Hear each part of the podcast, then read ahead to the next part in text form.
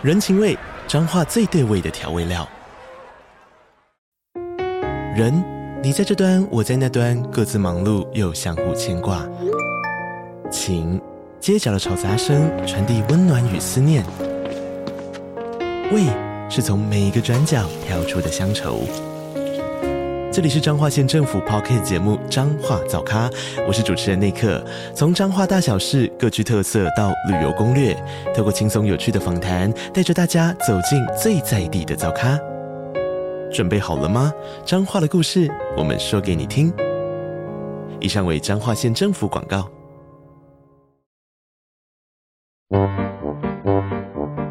天哪，时间不够，事情老是做不完，怎么办？别担心，就让高校人生商学院每周陪你充充电，找到方法不抱怨。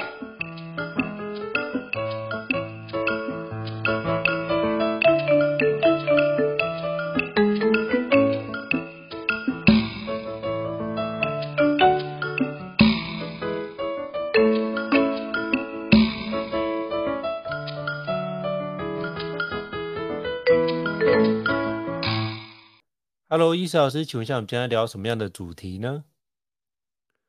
我们最近几次两人对谈单元呢，前面几次陆续聊了一些怎么收集我们杂乱的资讯，怎么清空我们的邮件、即时通上面的各种每天的讯息，以及上一次聊了怎么做工件、工作文件、资料档案的整理。那其实这个步骤呢，就慢慢的帮助我们。稍微建立了一个比较稳固的每天工作上的杂讯传来的系统之后，但是我们最终的还是需要去完成每天工作或者是生活上的待办清单。那讲到做每天的行动清单、待办清单这件事情呢，我觉得就不得不聊到这几年已经红了非常多年的子弹笔记 （Bullet 呃 Bullet Journey） 的这一个方法，就是。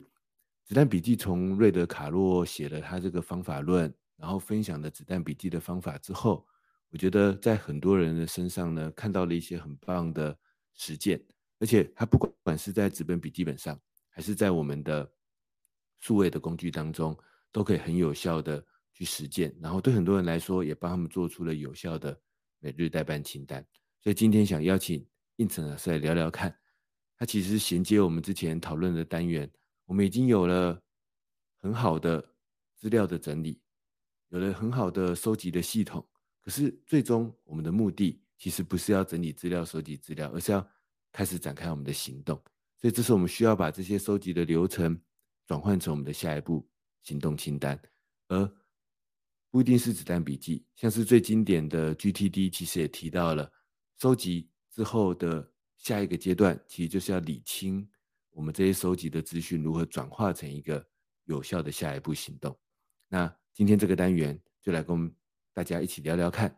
这中间可能可以有什么样的技巧？那我们可以从子弹笔记这样的方法来开始。那不知道大家有没有看过子弹笔记的这个方法论，或者子弹笔记的瑞德卡洛他的原创者的那一本经典的著作？我自己当年在看或者是学习子弹笔记的过程当中啊，第一时间。吸引我的也是他那一个看起来精简、有效，然后而且某个程度很精美的每天的待办清单。一开始确实这一点也真的很吸引我，而且他就坐在纸本笔记本上面，也不一定要使用很复杂的数位工具就可以实现，而且看起来确实好像可以做出很很棒的有效的管理。那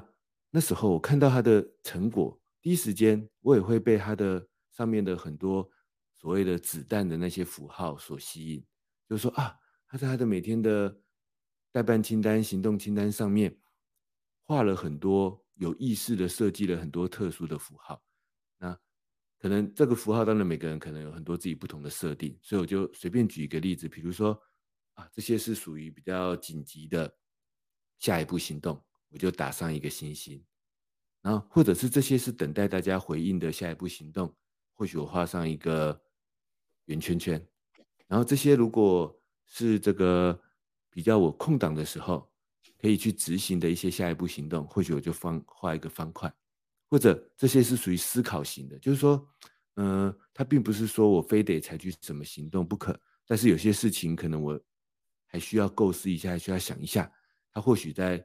这样的行动上面加上一个问号。那一开始这一点倒是真的蛮吸引我的，因为加上符号，你就可以辨别出行动的一些不同的需求、不同的层次。然后，而且呢，你的每天的待办清单看起来好像也会变得更漂亮，就是上面会有一些精简的行动，然后会有一些。漂亮精美的这个符号。不过啊，我后来实际去看了瑞德卡洛的那一本《子弹笔记法》的书的时候，我后来我发现，它其实符号反而不是真正非常重要的那一个重点。因为符号虽然会让你的每天待办清单，就是因为子弹笔记嘛，它其实一开始就是子弹符号那个符号的概念，感觉很吸引人。可是后来我实际去看他的书，我觉得那个只是辅助，甚至。如果你到时候真的使用一些数位工具的时候，有没有那个符号，已经变得不是那么重要了。不过啊，我觉得在瑞德卡洛的《子弹笔记法》的，嗯，应该中文翻译叫做《子弹思考整理术》那本书里面呢，我觉得有两两个点很启发我，而且这两个点呢，确实我们在执行每日待办清单的时候，我觉得是很重要的一个点。第一个点是这样子的，就是。你必须在写每日待办清单的时候，你应该要经过一个大脑清理的过程。呃，在《子弹思考整理术》那本书里面，他把它称呼为心理盘点清单。就是在原书里面，他是这样教你的。他说，你应该先把大脑中所有想的事情都先列出来，但是呢，你应该摊开一张纸，分成左半边、右半边，把大脑中所有烦恼的事情先列在左半边，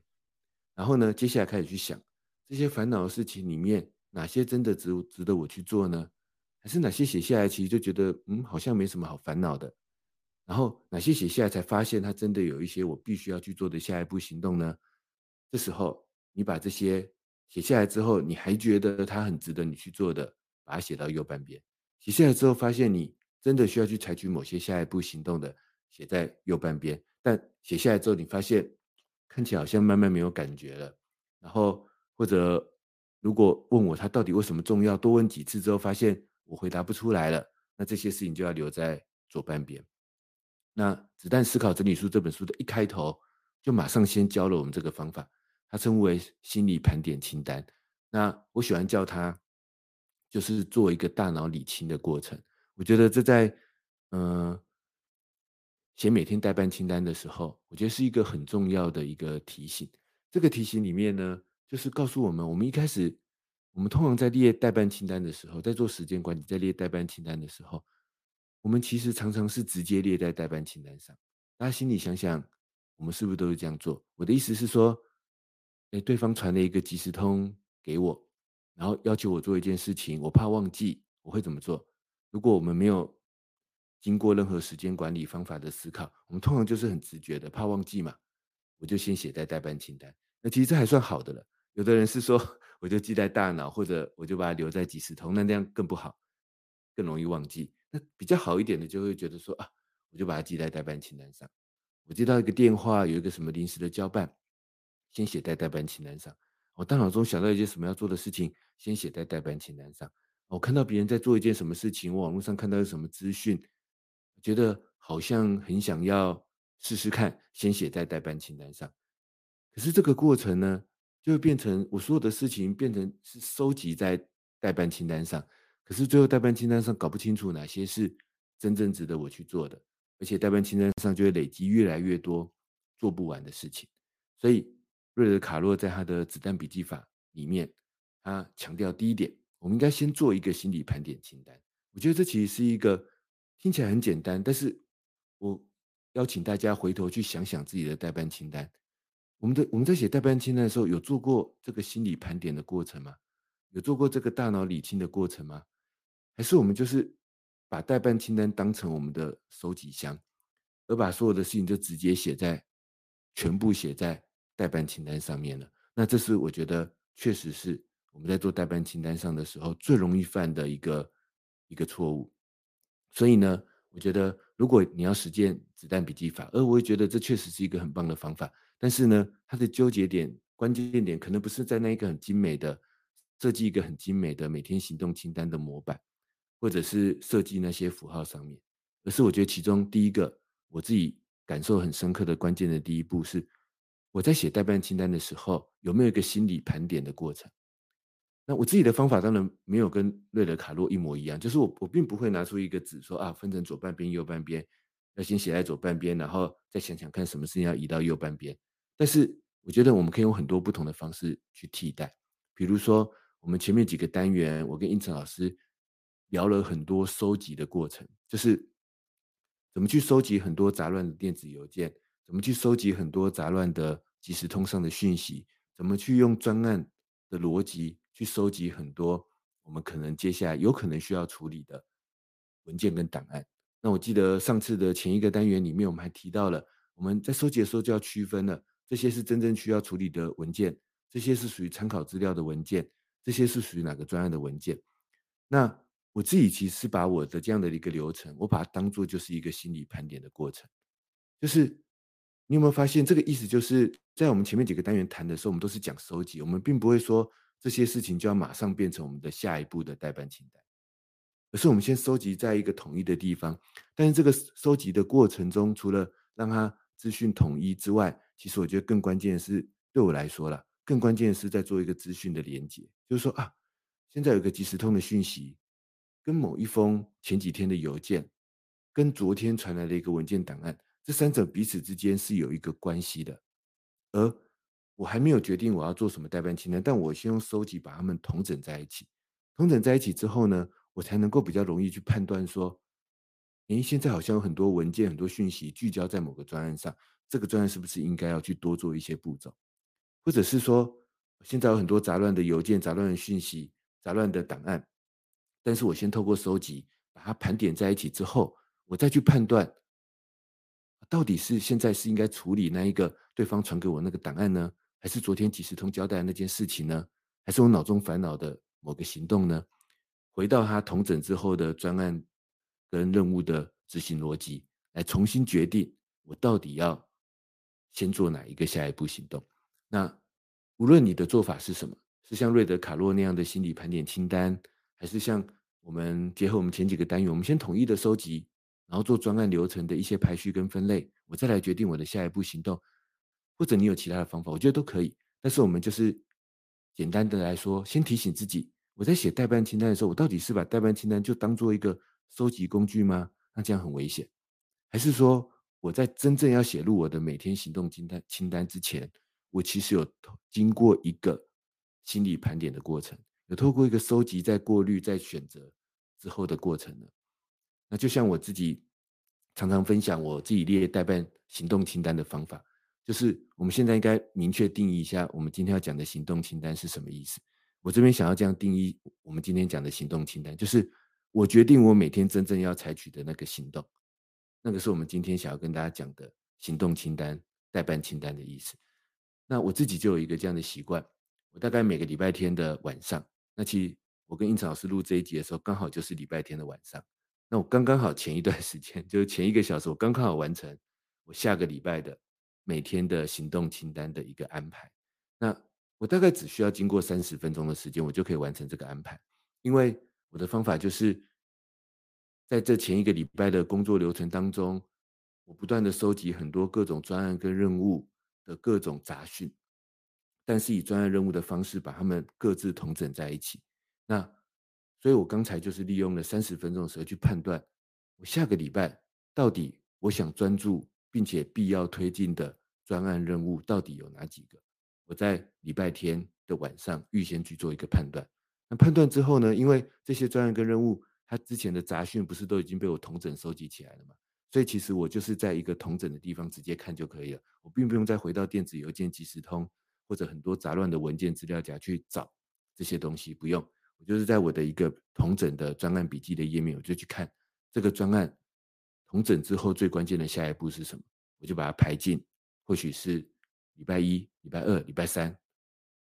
如果它是一个进度的话，每一天要推进什么行动的行动清单上。那这是我自己会做的一个预先的安排。等于说，我每个礼拜天晚上会给自己做一个有点像是瑞德卡洛所说的心理盘点的这样子的一个清单的过程，然后去决定我下个礼拜那些聚焦的专案跟任务的行动。我这个方法大概也实践了，应该有超过十年的时间吧。我自己觉得，对我很多忙碌又斜杠的这样的工作来讲，确实不能说所有的事情都都很顺利的解决了，因为我觉得真的有很多意外，很多杂事。但起码重要的事情不会 lose 掉，起码最重要的任务，我可以尽量负责任的把它处理完成。那我觉得这对我来讲是很有帮助的，在心理压力上也会有很大的降低。所以我觉得《子弹笔记》第一个启发我的，然后或者说它其实某个程度也印证在印证在我自己很长期实践的一个习惯上面，就是代办清单不是一个收集箱。我觉得，而且我觉得这一点可能很多学 GTD 的朋友会误会，就是因为 GTD 第一点讲收集嘛，然后 GTD 又很好像很喜欢用代办清单。所以好像很容易把代办清单跟收集箱混在一起。那我觉得它应该要分开，就是我们应该先有一个收集的过程，但是呢，真正变成我每天行动的、每天代办清单的，你要有一个心理盘点、过滤的环节。啊，这是子弹笔记法对我的第一点启发。然后第二点启发是这样子的：如果有看过子弹笔记法的原书，或者是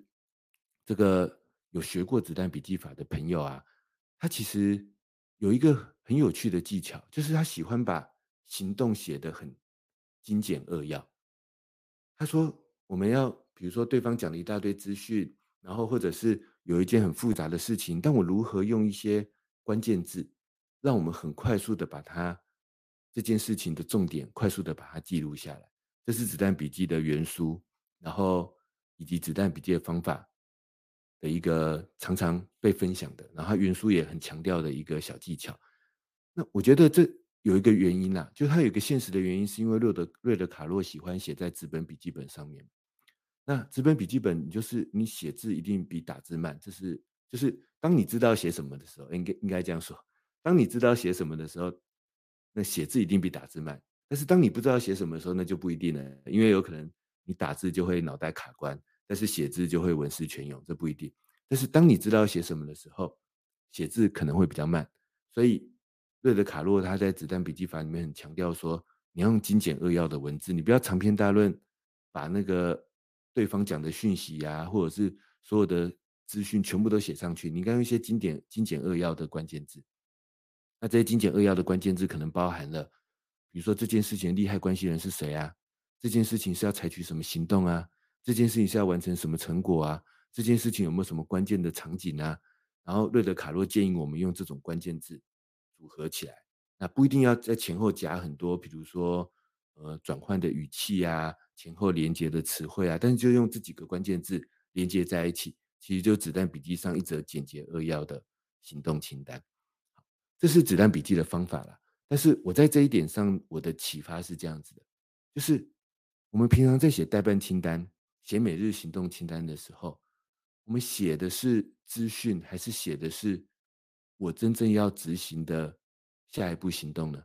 我写的到底是我的想法，还是我真正要执行的下一步行动呢？比如说，可能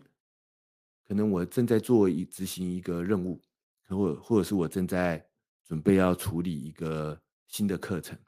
然后呢，我在这个处理新课程的过程当中，我可能意识到说，我在准备这个课程的时候，我可能需要让这个课程呢，他可能因为对方 HR 可能跟我说啊，这个他们的学员可能通常都比较没有动力啊，然后所以上课的时候可能会大家都一一副很疲惫的样子啊，那我就想到说，嗯，那这个课程可能他需要增加一点动力，可能是这样。那大家觉得这是一个资讯？还是一个想法，还是一个真正的行动清单呢？如果说我在代办清单上写说啊，对，因为对方跟我说这个课程呢，可能需要这个让学员能够多一点动力，例如这样。如果我只是把这件事情写在我的代办清单上，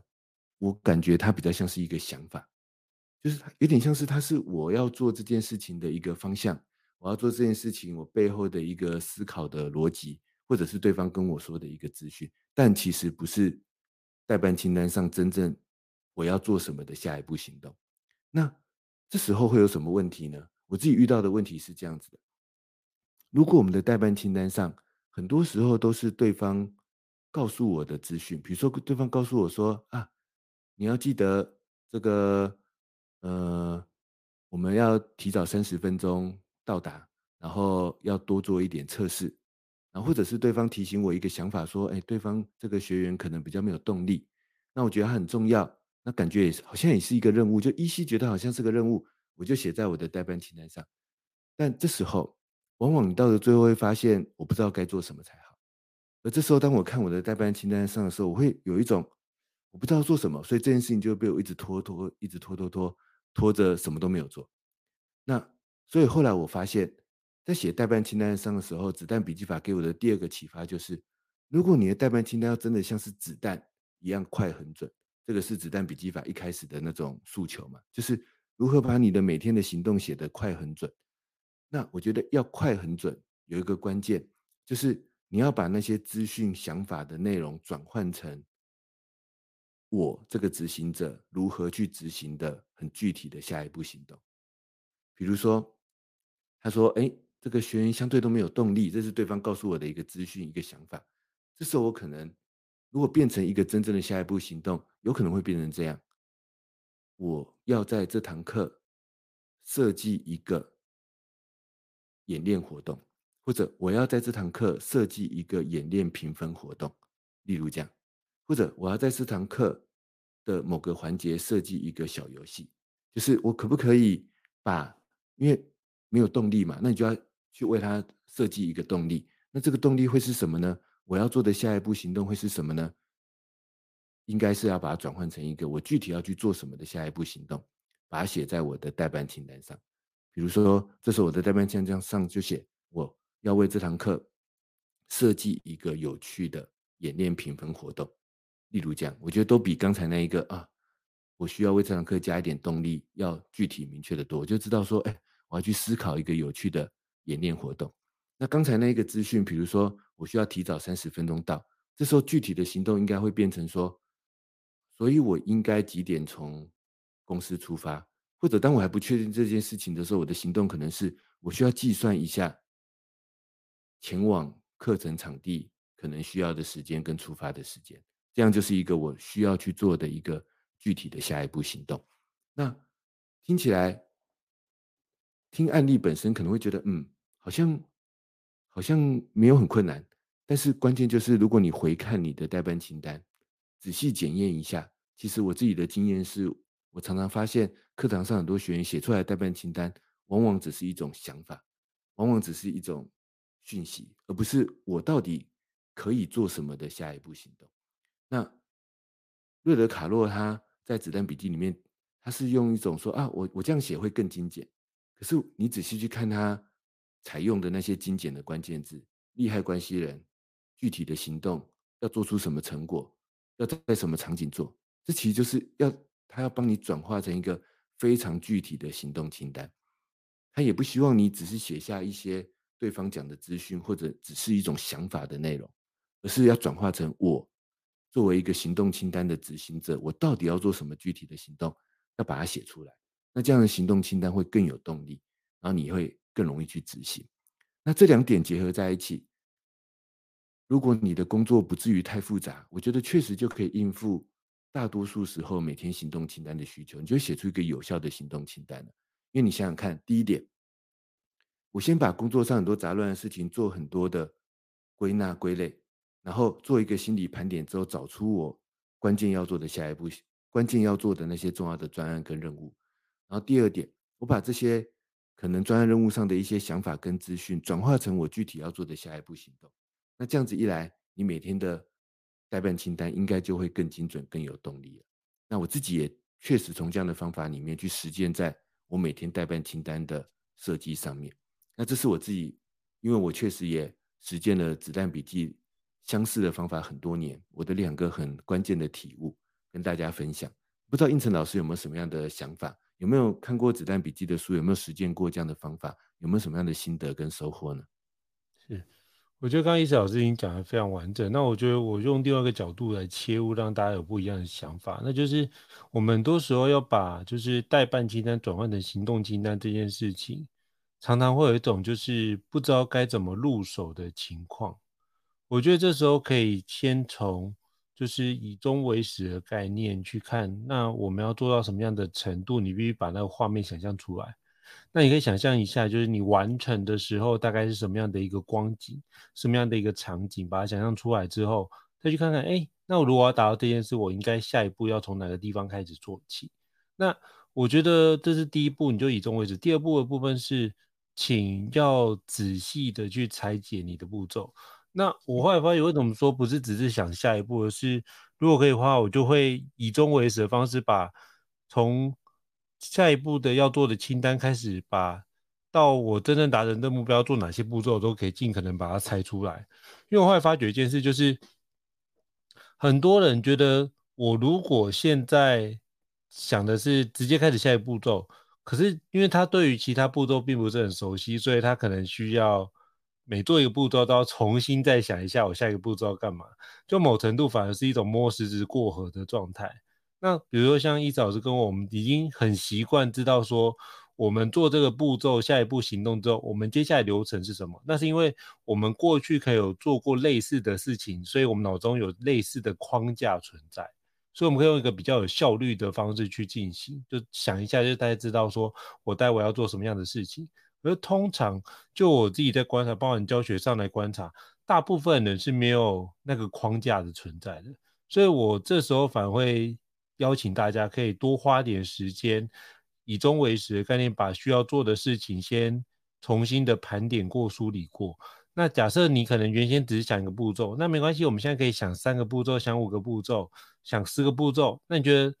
到这边的环节，大概可以达到我们的目标了吧？那你就可以再看看有没有哪些内容可以做整理的。那如果觉得 OK 的话，没关系啊，我们就继续往下做。那你做的部分一定会再做一些修整跟调整，绝对没有问题哦。所以我觉得不用把自己的那个标准定太死，说哦，一开始我设的多少就一定要把它完全达到，不用。我觉得重点是让自己有个基本的框架概念，然后透过做中。调整的一个方式，逐步把相关的内容给优化。那你这件事情如果能够做个十次、二十次、三十次，基本上优化的版本应该已经非常固定的。所以那时候等于是你可以透过这件事把那个模组化之后，你心里面就有这样的一个模组的模块出现。那等于是你下一次做下一步行动的时候，你心里面的模块就自动启动。所以你必须透过这个方式把它变成是一个自动化的一个历程。才会变成自动启动，不然的话，大家都还是想一步之后再重新想下一步，然后发觉一件事，这样做好像非常花时间，到最后怎么样就不做了，就直接是有问题就直接做处理，那来不及就是临时抱佛脚的情况。所以，就我过去遇到很多学员是处在这种情况，所以我们要用两个角度来思考，第一个叫做以终为始的概念，第二部分尽量在一开始的时候把步骤拆解得清楚，这样的话的我们在做后续的内容就可以。比较像是照表抄课，然后这节忘记怎么办？没关系，我们就稍微看一下我们下一步要做什么，把它当做是一个流程图的概念来走，这样或许可以就是帮助我们在离经下一步行动的部分会有更好的一个帮助。那不知道伊老师有什么样的一个建议或回馈的呢？其实啊，这也是我自己在这个二零二二年推出防弹笔记法的时候，我那时候有提到说。我其实觉得子弹笔记法做久了，我们会遭遇的一个关键的问题，所以我想说，或许我们可以也可以有另外一个单元来跟大家聊聊。我在防弹笔记法里面所提倡的，我们应该是任务专案笔记优先，而不是每日行动清单优先这样的概念。其实最近我的读者才在我们的读书社团里面问我了我这个问题，而且还问的蛮深入的。他就说。他的习惯确实就是每天做代办清单，但做久了呢，当当然他可以管理工作没有错，但做久了也觉得有点混乱。然后他发现我的防弹笔记法跟我的线上课程里面常常提倡说，我们应该先写任务笔记。可是，在这样的过程又觉得要如何去跟每天的这个待办清单结合在一起呢？因为毕竟工作生活当中有时候就是真的是兵来将挡，水来土掩嘛，我们就要赶快去把下一步行动去完成才对啊。那但是我又说应该要先写任务笔记，他就问我说为什么？那我觉得我的出发点其实就跟应成老师很像，就是第一个，我们在工作上真正有价值的事情，无非就是那些应该是更长期、更大型的专案目标跟任务，它通常才会更有价值。所以呢，我们应该要先关注这些事情。那关注这些事情的过程中，不小心漏掉一些琐事，老实说，很多时候说不定是无伤大雅的。但是更重要的是，我们先以专案任务的角度去把这些行动去做归类。我自己呢，真实的实践里面，其实也是这一步优先的。就像我刚才提到的，我每个礼拜天晚上会去列下个礼拜的行动清单。那为什么我可以这样列呢？那是因为我已经先在过去的很长的时间里面，都已经把各自的专案跟任务笔记都已经整理好了，所以对我来说，它就是在一个哦，比如说 A 专案的同整的笔记页面，而 A 专案的笔记页面里面已经有我对于 A 专案的目标、想法，跟他可能要做什么行动流程的一个比较深度的拆解了。所以对我来讲，就是很轻松的一分钟打开 A 专案的页面，只不过去判断现在在 A 专案页面上面的哪些下一步行动要放进下个礼拜。这样子而已，所以呢，我非常赞同这一点。当我们真正要考虑一个有价值的行动呢，它应该是要回到我们专案跟任务的角度上面去做管理。所以，或许更好的方法是先把我们这些行动收集到专案跟任务上面。其实上一个单元我们也有这样的角度跟大家分享，就是文件、资料，包含你的行动，都先收集到一个专案的统整页面。然后有了专案任务的统整页面，我们再来判断。我们每天要做什么？下一步行动。而且呢，你统整到专案跟任务的页面，我觉得还有一个延伸的好处，就是可以复盘。因为啊，如果我们一开始就写每天的行动清单，或者我们只写每天的行动清单，我觉得最终会发生一个问题，就除了胤丞老师刚才提到的，我们的事情会变得很分散。就是，嗯，那我我现在做这个行动，到底我前面跟这个专案有关的行动做到哪里呢？我们在每天分散的行动清单里面，可能是很难看出来的。然后，当我们这个专案即将做完，要做一个复盘，或者是下次要做类似的专案的时候，就很难找回上次的经验了。因为在分散的代办清单，那个就做过就没了，做过就就消失了。其实也没消失，只是它分散在每天的行动清单，要找回来有一定程度的这个难度。所以，我也很赞成从专案跟任务的页面开始。不过这个我觉得倒是我们可以用另外一个单元来更深入的分享这个想法。不过呢，我这边倒是想这个分享另外一种技巧，就是因为我确实觉得在实践的过程中啊，要像我或者胤丞老师这样，我们先从专案任务的角度来思考，可能真的有点违反大家一开始的那个习惯，而且会觉得有有点麻烦。就是我还是可能每天就是真的有很多待办清单，我就是行动清单，我先解决嘛。好那如果是这样，我觉得就是先做好，比如说瑞德卡洛子弹笔记说的，第一个，无论如何你还是先做一个心理盘点，就是你还是要先区隔一个这个地方是收集而已，然后收集完成，这个才是我真正决定放入每天行动清单的地方，你应该还是要有一个这样的区隔。然后第二个，你在转化成每天要做的行动的时候，别忘了它是一个，你真的是要要转化出一个行动，不要只是一个想法，不要只是一个资料。你要把它转化成一个具体的行动。那除了刚才这两个关键的步骤之外啊，我觉得或许可以加上一个东西，就是可能有不少朋友也在实践这样的技巧，叫做间歇性日记。那不知道有没有朋友那个尝试过这样的间间歇日记法？什么是间歇日记法呢？它的方法大概是这样子的，就是一边做事情，然后一边就把在原本预排，你可能预排了一些行动清单。你现在比如说什么时候做这件事情，你就在这个已经预排好的这个行动上面，你可能标上哦，现在正在做这件事情。但是你在做这件事情的时候，因为它可能是关乎一个专案跟任务，于是你可能就会开始产生一些新的想法，就是啊，这个专案这个任务有什么新的想法出现了，然后或者是你有没有做了什么原本不在你的原本的行动清单上的一些事情，那。间歇式日记的意思就是说，我一边工作，比如说我工作了十分钟，我可能完成了一个小小的行动，这时候我花一分钟以内的时间或者三十秒以内的时间，快速回到我的每天的行动清单，做一个间歇式、间歇性日记的动作，就是把刚才我是比如说九点半做的这件事情，标上一个九点半的时间，我有没有做了什么原本没写在待办清单上的行动呢？把它补上去。因为为什么？因为你原本待办清单上的行动只是一个预判，只是一个预估嘛。但有时候我真的做了什么，跟待办清单上的行动可能不一定一样的。所以你利用这三十秒的时间，把你刚才前面十分钟具体做了什么行动，快速的把它记录一下。或者你在做刚才十分钟完成那个小小的事情的过程当中，有没有产生对于这个任务的一些新的想法呢？也把这个想法稍微补上去一下。那这有什么好处呢？这有两个好处，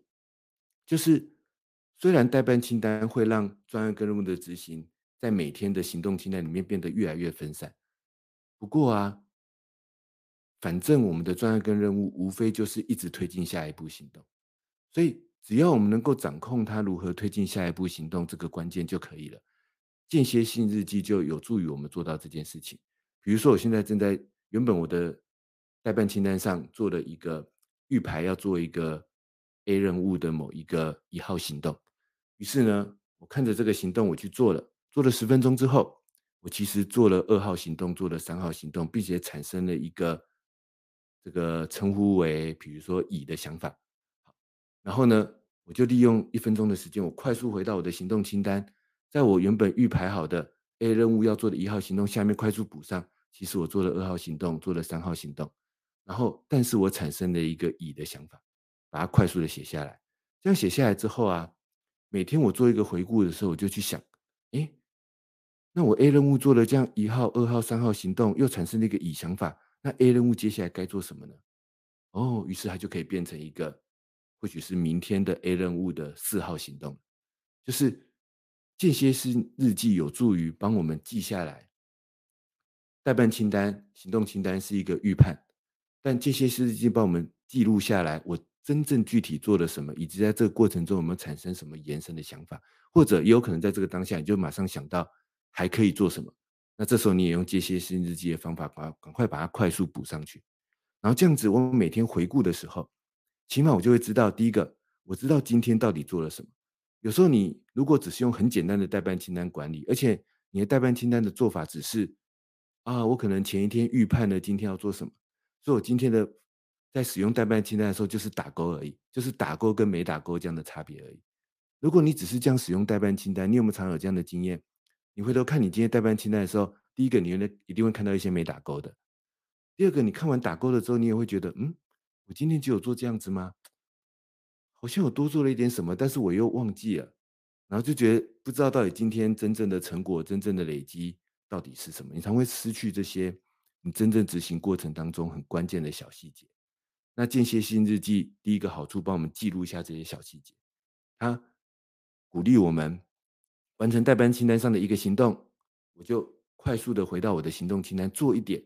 我具体做了什么行动，我有没有什么新的想法？我们想到什么下一步行动的这种快速的笔记，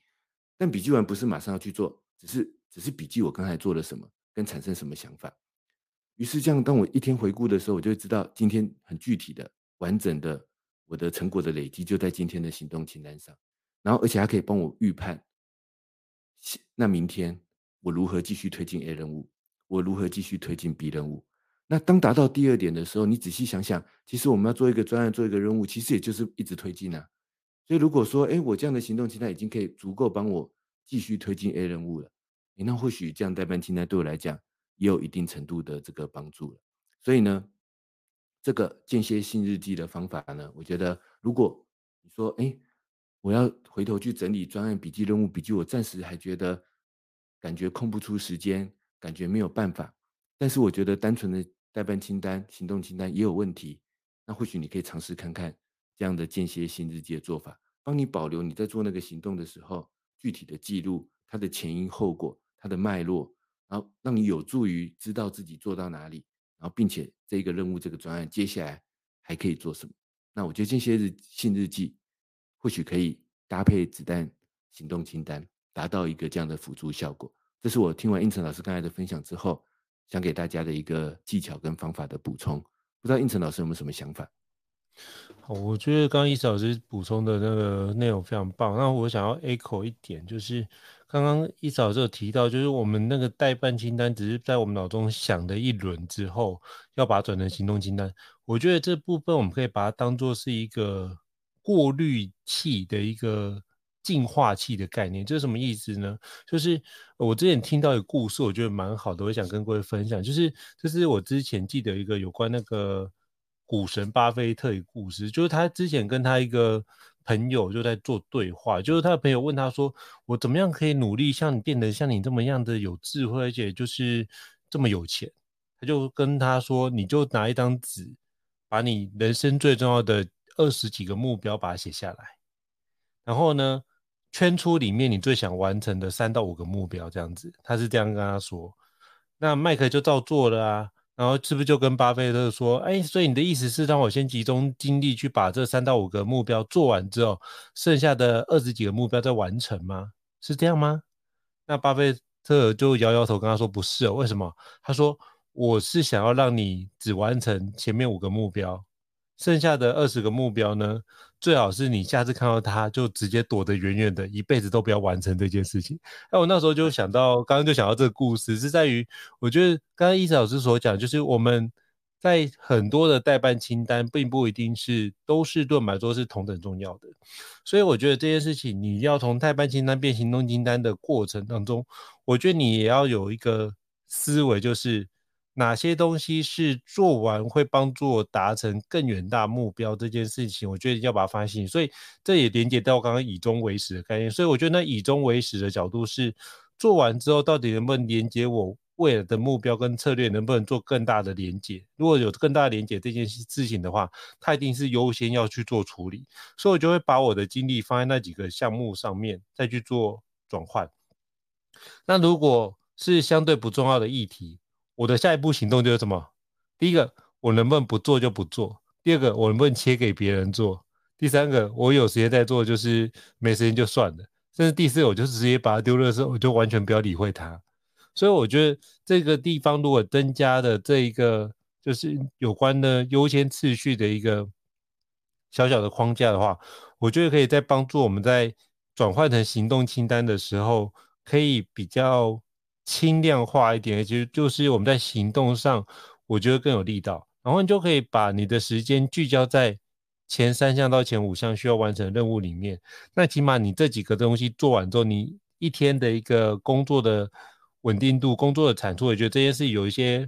往前推进，心里面也会比较安定一点。所以我觉得或许可以跟各位听众分享，你知道前面多加一点这样的一个概念在里面。帮他做一些就是轻重缓急的一个分类，你就知道说你该怎么去往下去做行动清单的一个推进。我这时候就发觉你的行动清单的推进也会有所谓的一个力道之分。那比较重要的就用力道比较强的赶快优先完成。如果这部分相对影响比较小的，或许可以放到次一点的时间，或是用比较简单的标准，比如说其他都做到九十分才及格。可是我们不能做一些。我相对不重要的事情，我做完六十分可以及格就过关了，那你就要放过自己。我觉得在那时候的标准的排列反而是很关键。所以那时候你对于这件事的重视的程度，或者是对你来说重要程度，它必须有一个你内心有个底，有个底之后，你做出来的行动方案就会完全不一样。那我觉得这时候你的行动的的力道才能够凸显凸显的出来，这样的话你才能够。把你真正重要而且关键的事情做出成果，而且会让这件事情放大出它的效果，成为一个非常好的杠杆。所以这是我想要 echo 跟补充的相关环节。那不知道伊森老师有什么样的一个建议或补充的吗？我想再回到瑞德卡洛他分享的子弹笔记法，因为我们今天主题分享子弹笔记方法嘛。那我觉得子弹笔记法里面啊，其实它还有一个地方，我想跟大家来做一个提醒。就是我们在看别人分享子弹笔记法的时候啊，就像我刚才一开始提到的，很多时候看到就是很精美的日行动，然后有点像是每天行事历那样子的设计。但是我自己去看瑞德卡洛的原书，反而没有感受到他是强调这样子的一个部分。那除了我刚才前面的分享之外，我觉得还可以从另外一个角度来看，就是瑞德卡洛原本的子弹笔记方法，它其实有三个关键的模组。第一个模组当然就是那些加上子弹符号的日行动，但是如它的原书其实还强调第二个模组叫做月清单。他说我们应该要先列月清单，月清单上呢会提示我们这个月要完成的某些目标，然后目标后面呢，用页数索引的方式去注记说，啊，比如说接下来九月，九月我有一个高效人生商学院的录制节目的很重要的目标，这时候或许在九月十五号有一个这个节目的很重要的活动，然后我有一个行动写在九月五十五号的那个行动上，但我应该把那个页码连接到月清单的高效人生商学院的专案节目的这个目标上。他的方法是这样的，但我们要思考他方法背后的意思是什么？他的意思其实是告诉我们说，我们要有一个。月目标的视野告诉我们说，这个月最重要的专案是 A、B、C 这三个，而我们的九月这三十天的所有的行动，应该尽量要跟这三个专案有关才对。所以这时候你才会要需要把它的页码什么的去连接到你的那个月清单的专案上嘛？为什么要去连接？就是它是要让你去意识到说，那如果说我都没有，我今天。九月有 A、B、C 三个专案，结果发现我九月行动清单写了老半天，没有任何页码可以跟这三个专案连接。那这是什么意思呢？就是我的行动都跟这三个目标无关嘛。那这时候我们就开始意识到说，哎，我日行动的代办清单是不是哪里错了？我每天的行动都跟我的目标无关，那我到底是在行动什么呢？所以瑞德卡洛子弹笔记法，他其实有强调一个月清单的模组。他说我们要做一个月的目录页。然后这个目录页就写出这个月的几个关键的进度，几个关键的目标，去跟我们的日行动的那些页面去进行连接啊。当然，因为它是纸本笔记的逻辑啊，所以它就有页码啊、连接这样子的概念。那数位笔记其实也可以实践这样的方法。然后啊，瑞德卡洛的子弹笔记方法里面，其实还有第三个很重要的模组，我很少看到人家介绍。他其实讲了很多，但是大家很容易不小心就忽略它了。那个模组叫专案群组。他说：“当我们做完心理盘点清单，当我们做完很多，就是我们工作上需要的资料，或者是笔记，或者是任务的时候，我应该用专案的概念去帮他们去做分类。比如说，哦，这些想法、这些资料、这些笔记、这些会议记录，或者这些行动中的思考，是属于 A 专案，那我就要放进 A 专案的群组上。它的概念有点像是我们要做一做一个，如果在纸本笔记本上，可能是要用一个那种。”就是可以插页的那种笔记本，然后呢，这样子我就可以哦，A 专案的十几页都放在 A 专案的群组，B 专案的二三十页都放在 B 专案的群组上。其实，在瑞德卡洛的子弹笔记方法里面，他鼓励我们去做专案群组的分类。那为什么要做专案群组的分类呢？其实仔细一想就知道，而且他在做专案群组的分类的时候，其实也就是告诉我们说，诶，那这样未来我在比如说九月要做 A 专案的时候。那 A 专案其中有某几页跟九月的进度有关，我就把那几页的页码连接到这个九月 A 专案的目录上面。然后某一天的行动跟我 A 专案群组的哪一页的笔记有关，然后行动后面就注记那一页的可能连接的页码，帮助我到时候行动的时候可以快速找到 A 专案需要的笔记或者资料。它方法看起来是说啊，帮我们做出一个比较严谨的管理。但背后还是那个意思啊，就是我们的行动是不是就应该要跟 A 专案有关呢？如果每天一直在做行动，结果发现，哎，怎么跟我收集了老半天最重要的 A、B、C 三个专案的群组无关？那这样子我，我我到底在做什么行动呢？然后，如果我在排一个九月、十月的专案的目录的时候，发现，嗯，我设定出来的目标怎么都没有在我的原本预设的那三个 A、B、C 专案的群组当中。那这时候就要意识到说，嗯，我真的在排目标吗？还是我只是在凭空乱想我想做的，然后各种各样新的事情呢？这是我觉得经过我们今天跟胤丞老师的讨论，我想最后回归到瑞德卡洛的子弹笔记它的具体做法上面。他为什么要建议我们做日行动？当然，大家最熟悉的日行动的子弹符号的清单，然后月目标的目录页的索引，然后。A、B、C 各种专案要建立一个群组，其实啊，在实践上的理解，他他书上也确实是先讲日行动清单没错，但我自己去思考它背后真正的应用逻辑，反而应该是要从专案群组开始才对，而这就回归到呼应到我跟应成老师前面几个单元分享那个收集的概念，我们应该是先收集，然后于是确定我们的专案，确定我们的目标，于是从里面挑出，比如说。这个月我打算推进的一二三号专案，一二三号目标。然后接下来，当我执行每天日行动的时候，我会随时去想，我每天的行动到底有没有跟我现在已经排好的九月的目标页上的目标有关呢？然后我我每天的行动到底能不能连接我的 A、B、C 已经整理好的 A、B、C 的专案群组呢？如果没有，这时候就是提醒自己，我的心理盘点是不是错错过了什么？还是说我不小心把次要事情排入我的每天的行动清单呢？那我觉得可以回归瑞德卡洛这个子弹笔记法去想想看，其实真真正重要的可能不是日行动清单，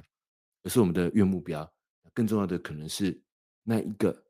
用专案概念去做的。收集的群组，这是我对运成老师刚才分享的一个补充，也是今天跟各位听众的一个方法上的最后的回馈。好，非常感谢伊斯老师的一个宝贵的分享跟建议哦。那我相信今天的一个内容可以帮助各位在做把那个代办清单转换成行动清单，或者使用子弹笔记法上，应该有更清楚的一个了解。那如果各位听众觉得高效人商学院不错的话，也欢迎在 Apple Podcast 平台上面给我们五星按赞哦。你的支持对我们来说也是一个很大的一个肯定。那如果想要听相关的主题，欢迎 email 或讯息让我们知道，我们陆续安排跟伊斯老师的一个对谈，希望可以对各位听众有所帮助。那再次感谢伊斯老师，那我们下次见，拜拜。大家下次再见，拜拜。高校人生商学院，掌握人生选择权。